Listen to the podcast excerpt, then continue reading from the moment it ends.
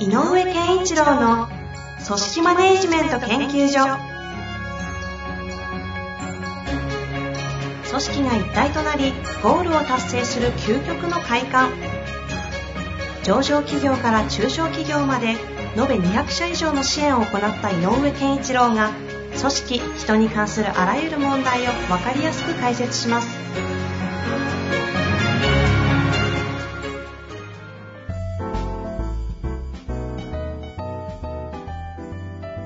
こんにちは、遠藤和樹です。井上健一郎の組織マネジメント研究所。井上先生、よろしくお願いします。よろしくお願いします。さあ、ということでね、今週も行きたいと思いますが。はい。なんか最近は、ありますか？最近、なんか、えっと、ちょっとね、評価制度を作ってる会社が数社あるんですけども、うーんと、やっぱりこう、最終コーナーに入れば入るほど、えーもう一回大元の目的感、何のために変えるのかねとか、どういうことをしたいのかねっていうところに、えっ、と、再度戻るっていうことがやっぱり起こるなと思って、ちょっとわかりにくいかもしれないけど、うんうん。えっ、と、さそこから始まって細かいところへ落とし込んでいって作るわけだけど、最後の細かいことを詰めていると、本当にちょっと目的とはずれたところに意見が集約されたりとか、状況がそこに、えっ、と、歴史的に溜まっている状況がそこにあったりと。どうすんのこれ？で、大元の目的感からすると、ちょっとこれ邪魔だよね、みたいなことが最後に起きたりするわけよ。目的と細部にある現実の話が乖離してるような感じになっちゃった時、そうそうそうそう。最後、最後詰めていくとそういうところが出てきて、これどうすんだろうねっていうのは、たまたま、えっ、と、複数の会社で同じようなことが起こっているほうほうので、ほうあやっぱり、えっ、と、あ、まあちょっと大きな会社だけどね、そのはい複数って言っても、えーと比較的、あの、2、300とか規模のでかい会社の事例だけど、やっぱりそういう、そのぐらいのクラスになってくると、やっぱルール作りって本当に大変だなっていうのは改めて感じるかなっていうところがあって、まあそれの、どうしたらいいかっていうことの話じゃないんだけど、まあなんか、なんかね、なんかこういうのってね、よく重なるのよね、同じことが。ああ、あれですね、か河合隼さん的に、あの、コンストレーション的なやつ。そうそう、これ、あ、またこのこと？みたいな。うん。だからそれがね、えっと、面白いっちゃ興味深いし楽しいというか。結局、でもそれってすごい、今日その話したら一、もうこれで一本終わっちゃいそうなんであれですけど、そういうシンプルに言うと目的から入ってて降りてった時に見えてくるものが目的と外れるような現実の課題とか問題が、ふわってなって出てきた。こ、ここ、こう、こうなった場合には、なんかどういう、あの、細かいことなんだけど、それは染みついている社員感情に染みついちゃってることだったりするので、えっ、と、目的が正しかろうが、急に、えっ、と、今、バカッと方向転換するには、逆に危険。だから、えっ、と、感情的なものは、その、えっ、と、細かいことを強引に変更させたことによって、違う方向に向かっちゃうと、本来の目的の方向に向かわない組織になっちゃうので、なるほど。往々にしてあるのはやっぱり少し時間をかけて改善策を計画的に2年ぐらいで変えていく計画を改めてもう一回考えるっていうのうーん、うんに、そこはしないといけないなっていうのが今のところ僕は思ってる感想かな。なるほどですね。うんまあ。でも、なんか文化的なところで、こう、ベトっと癒着してなんか生まれてるみたいなものなんで、感情とも紐づいてたりするところが出てきた時のアプローチみたいな話なんですね。そう。だから、例えばだけど、例えばね、あの、リーダーとか主任とかなくそうよ、みたいな話が、それちゃんとした目的があってね、語られてんだけど、実際その職に就いた人とか、今そこを目指してる人たちの感情からすると、え、な、なしで何なんですかっていうようなことって起こるじゃない、うんうんうんうん。そうすると意味合いを少しちゃんと転換するための時間も必要だし、いうのがこう、あの、あるなと。意味合いを転換するっていうのは、例えばそのリーダーとか主任とかっていうのは、そういう肩書きじゃないんだよと。大事なのはこういうことだよと。例えば、あの、より現場は専門性で語るべきだよとか、組織運営という意味で、リーダーっていう存在は、えっ、と、か管理監督というよりも、ちょっと違う立場にいてもらいたいよねとか、例えばね、うんうんうん。あるとしたらいきなりそれを言っても、変えられないのででその変わらない感情が引きずったまま新しい評価制度はこれだとか制度はこれだって言っても入っていかない。あ実は感情的には一番引っかかっちゃうところにそこがあったりするっていうね。だからそのそういう時にはやっぱりえっ、とその気持ちは大事にしながら、えっ、と意味合いを変え少しずつ変えていきながら最後に名前を変えたりとか、うんうん。えっ、と、組織変更しながらやっていくとか、っていうような、あの、段階がやっぱり必要だなと。いや、なんか、井上先生の熱量高いんで、もう今日その話ちょっとせっかくなんでと思ったんですけど、うん。今って、まあ、さ流行り言葉で言うと、パーパスドリブンみたいな感じの動きがあるじゃないですはか。でまさに今日冒頭の話が目的からスタートするけど、現実見ていくと、ちょっと乖離のあるような問題とかが出てきて、うん。っていう話が、要はパーパスドリブンに何かしら組織を動かそうみたいな動きをすると、今の話って、多分い、しかも大きな会社なんですよね。で必ず今相当いろんなところで現場それ起きちゃってんじゃないかなって気がして。うん。あるだろうね。ここ、みんな同じ、なんか共通の課題抱えてそうなんで、ちょっとそのまま喋ってほしいなと思あって。いいですよ。だって、結局は、あの、えっと、組織文化の変更につながっていくので、これ。うーん。うん。だから、決してルール、制度を変えれば変わるというもんじゃなくて、やっぱり一番すごく、すごく、あの、ああ、そんなことって思われちゃうかもしれないけど、聞いてる人には。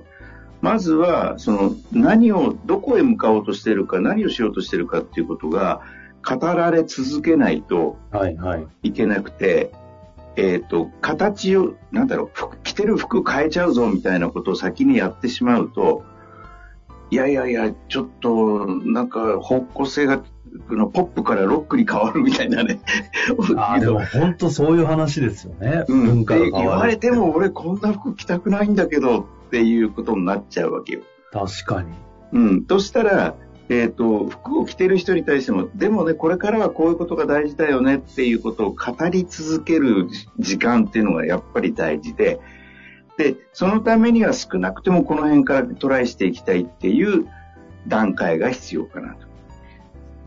いや、でも確かにパーパスドリブンで課題を本当に変えていくって、今おっしゃってくださった文化、カルチャーを変えるっていうことですからねっていうところを、うん。ちゃんと、まあ、一般的にも言われてることなんですか？ちょっとパーパスドリブンちゃんと勉強できてないんですけど。あ、いやいや、でも、あの、えっ、と、遠藤さんが思ってる通りで、やっぱそこにぶち当たるよね。で、我々はあの、うん、我々が大事にしてる子はこれだねって、あの、みんな、みんなすでに意識してることを改めた言語化した場合は、たあの、方向性としてはみんなもすんなりわかりやすいけど、やっ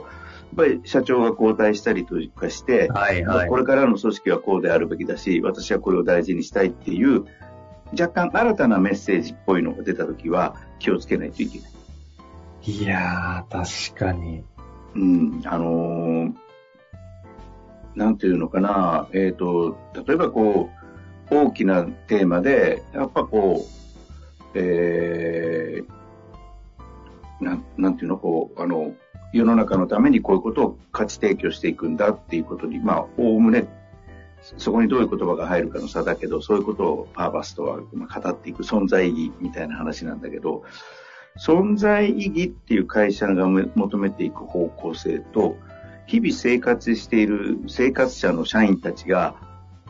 えっ、と、働きながら感じていることが、完全にリンクするとは限らないよね。うんうんうん。うん。要するにこう、ある、ある人は、あの、いやいや生活のためにお金いくらもらえればいいんですっていう人もいれば、いや、まさにこの会社のこのやってること好きなんだよねっていう人までたくさんいて、うんとすると、いや、とにかく、えっ、と、いや、お金稼ぐためにやってんですよっていう人にとっても、その個人が何を大事にしていったらいいかということに、えっ、と、対話をしていってあげないと、うん。組織としてね、誰がっていうよりも、ちょちょっと抽象的に言うと、組織としてそういう個人の、それこそ個人のパーパスって言ったらいいのかなっ